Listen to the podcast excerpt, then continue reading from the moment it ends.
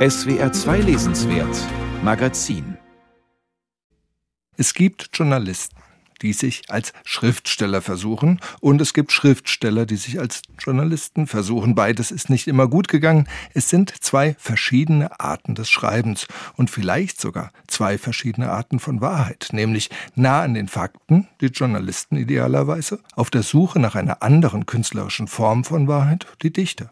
Über zwei große Klassiker, die sich in beiden Disziplinen versucht haben, hat die Literaturwissenschaftlerin Fanny Opitz geforscht. Literarische Journalisten, journalistische Literaten, so heißt ihre Arbeit im Untertitel Autorschaft und Inszenierungsstrategien bei Josef Roth und Tom Wolf. Inwiefern müssen sich denn Journalisten und Autoren selbst inszenieren, Frau Opitz? Hm. Ja, das Schöne an meiner Arbeit ist ja eben, dass sie genau versucht, zwei Aspekte, also zwei Seiten einer Medaille zusammenzubringen und eben den Texten weniger mit so einem Wertekorsett zu begegnen, den journalistischen und den literarischen Texten, sondern sie erst einmal nebeneinander zu betrachten. Das sagt ja auch eben schon der Titel meines Buches, literarische Journalisten, journalistische Literaten. Und das sagt natürlich zunächst erstmal viel, viel weniger über die Qualität journalistischer Texte aus im Vergleich zu literarischen Texten als eben über die gesellschaftliche Wahrnehmung dieser Texte. Ja, das kann ich gerade mal, dann werfe ich mal einen Namen ins Spiel. Also Josef Roth, einer der Autoren, die Sie vornehmlich behandeln. Das ist ein großer Name in der Literatur der 20er Jahre. Ein sehr politischer Schriftsteller, der auch als Journalist ausgesprochen bekannt war oder ein Journalist, der als Literat ausgesprochen bekannt war. Seinen Roman Hiob habe ich zum Beispiel mehrfach verschlungen. Als Journalist dagegen hatte ich ihn bisher gar nicht auf dem Schirm. Sagt das jetzt was aus über die Ewigkeit von Literatur und die Minderwertigkeit von Journalismus? Wie hat Josef Roth sich an dieser Stelle selbst inszeniert, sage ich jetzt mal?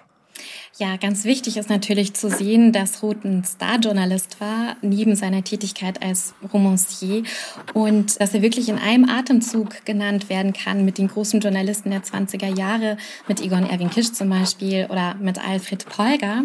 Und ich denke, was ihm immer sehr, sehr wichtig war oder worunter er immer gelitten hat, ist, dass eben doch sein Brotberuf, das journalistische Schreiben, doch von Kollegen, Kolleginnen und von, ja, einfach in der literaturwissenschaftlichen Debatte oder literarischen Debatte in der Zeit einfach, ja, sehr abgewertet wurde. Und es immer wieder diesen Topos gab, der Tagesschriftsteller, der schreibt ja im Prinzip nur für Zeitungen. Das verliert dann irgendwann seinen Aktualitätswert. Und diesen Topos, den haben wir natürlich schon ganz lange in der deutschen Literatur. Und das macht Josef Roth immer wieder auch deutlich, nämlich seit der Romantik, seit dem Sturm und Drang, dass wir eben in Deutschland dieses Seher-Ideal dann doch hatten. Und daran hat er sich wirklich abgearbeitet. Entschuldigung, was für ein Ideal? Genau, äh, genau das Seher, ähm, des Sehers, ja, also dass der Romancier oder der Romanschriftsteller oder der Literat eher als Dichter gesehen wurde und dem gegenüber dann auch dieser hemdsärmelige Reporter gestellt wurde. Das heißt ja auch, der stumme Prophet ist ja auch so ein Roman von ihm.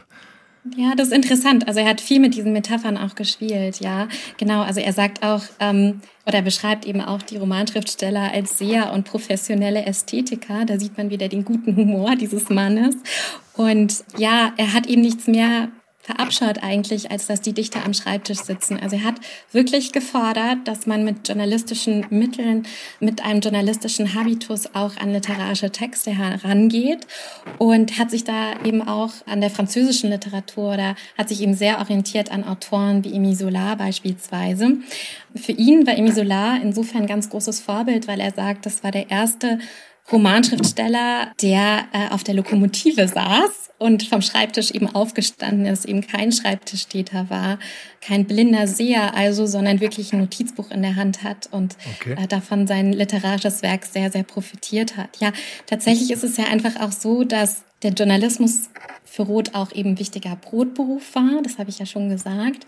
Und interessant ist aber auch, dass es da halt immer wieder auch ein Konkurrenzkampf für ihn war um Schreibressourcen. Also das im Prinzip die Zeit, die er eben seinen Roman nicht widmen konnte, die war natürlich belegt mit den vielen Deadlines, denen er dann als Journalist hinterherhechelte.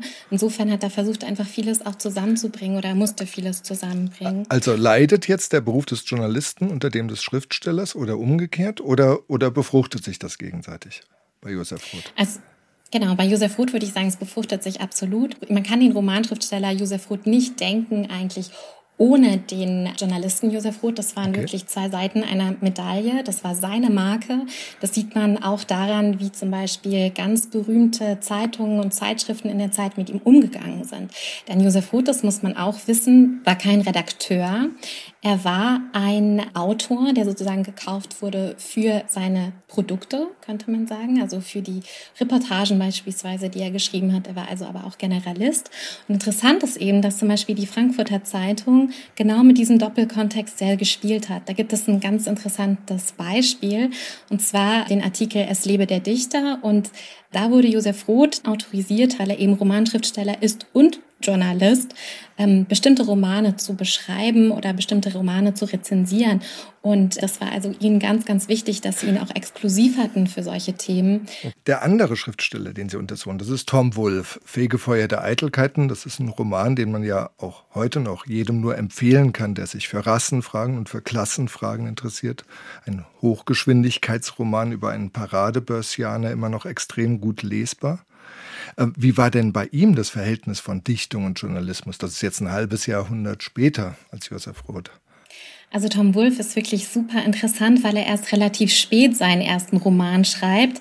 Der ist der sage und schreibe fast 60 Jahre alt und das ist eben, wie Sie gesagt haben, schon Fegefeuer der Eitelkeiten, Bonfire of the Vanities. Und da hat er eigentlich schon den Literaturbetrieb auf das Allerböseste attackiert und er hat sich inszeniert, einmal durch seine Kleidung natürlich, ganz wichtig. Also er trug immer gerne weiße Anzüge und er trug auch immer gerne einen Stetson-Hut, also ein ganz berühmter Mundart. Ja.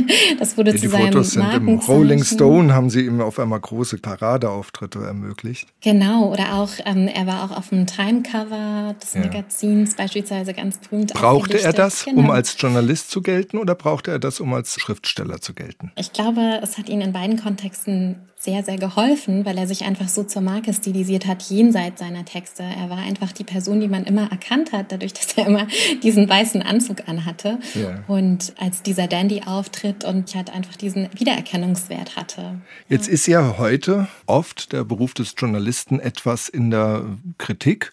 Journalistischer Betrug um Glas Relotius zum Beispiel oder um Tom Kummer wo Journalisten dann wirklich etwas erfinden, was Schriftsteller durchaus dürfen. Letzten Endes bei den beiden war aber immer ganz klar, was ist Roman und was ist Journalismus, oder? Ja, ich denke schon. Also das war immer ganz klar. Ja, auch was die Literatur darf und was der Journalismus darf. Umso verlockender ist es natürlich auch mit diesen Lizenzen zu spielen. Das hat der New Journalism fast noch mehr getan als Josef Roth oder AutorInnen im Kontext der neuen Sachlichkeit. Gerade ist es ja so, dass ähm, es eine große Diskussion gibt um einen Roman wieder. Den hat der Tagesschausprecher Konstantin Schreiber geschrieben. Er heißt Die Kandidatin. Es erzählt die Geschichte einer muslimischen Kanzlerkandidatin in Deutschland. Und äh, Konstantin Schreiber wird Ressentiment vorgeworfen. Das ist eine moralische Kategorie. Können Sie dazu was sagen? Empört man sich da vielleicht eher über den Schriftsteller oder eher über den Journalisten? Ja, im Zweifelsfall immer über beide. Ja. Also ich muss ehrlich sagen, ich habe die Kandidatin nicht gelesen, kann das also inhaltlich noch schwer einschätzen. Aber das Phänomen ist eben das Interessante, ja, dass eben ja. Schreiber jetzt diese Doppelrolle hat. Und natürlich gelten für den Roman ganz andere Gesetze, Gesetze der Fiktion. Und ich glaube, das ist auch immer, immer wichtig, sich das zu vergegenwärtigen. Aber sobald man eben nicht unter Pseudonym jetzt diesen ja. Roman schreibt, was er ja. eben ja auch hätte tun können, werden eben in der Öffentlichkeit diese beiden Rollen zusammengebracht. Das ist ja ganz klar. Und da muss man, denke ich, auch sehr aufpassen, wo man da denn irgendwie Vergleiche zieht. Aber klar, er hat den Ruf als profilierter Experte zu gelten und er beobachtet als Journalist auch Dinge oder hat als Journalist eben Dinge beobachtet, über die er dann einen Roman schreibt.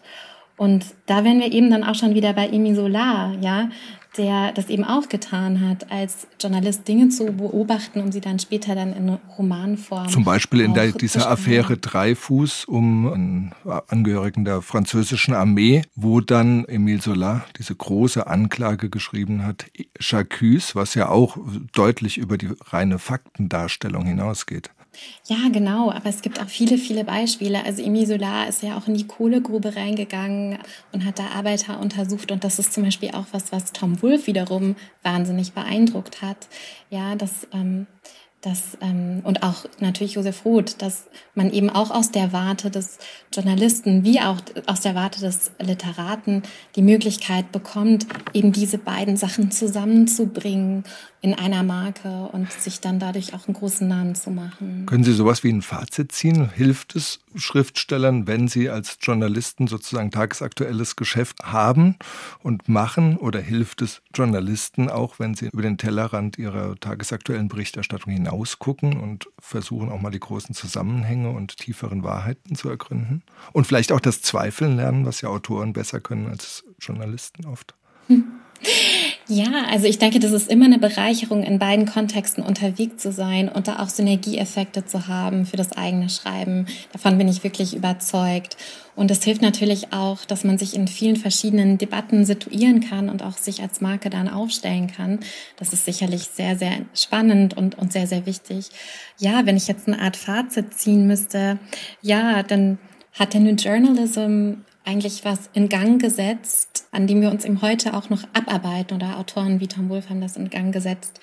Und es ist nämlich so, dass Journalistinnen und Journalisten dadurch ein viel größeres Selbstbewusstsein haben konnten, indem sie sich dann eben als Marke aufgebaut haben, jenseits des Journalismus. Vielen Dank, Fanny Opitz. Das Buch Literarische Journalisten. Journalistische Literaten ist bei Transkript erschienen.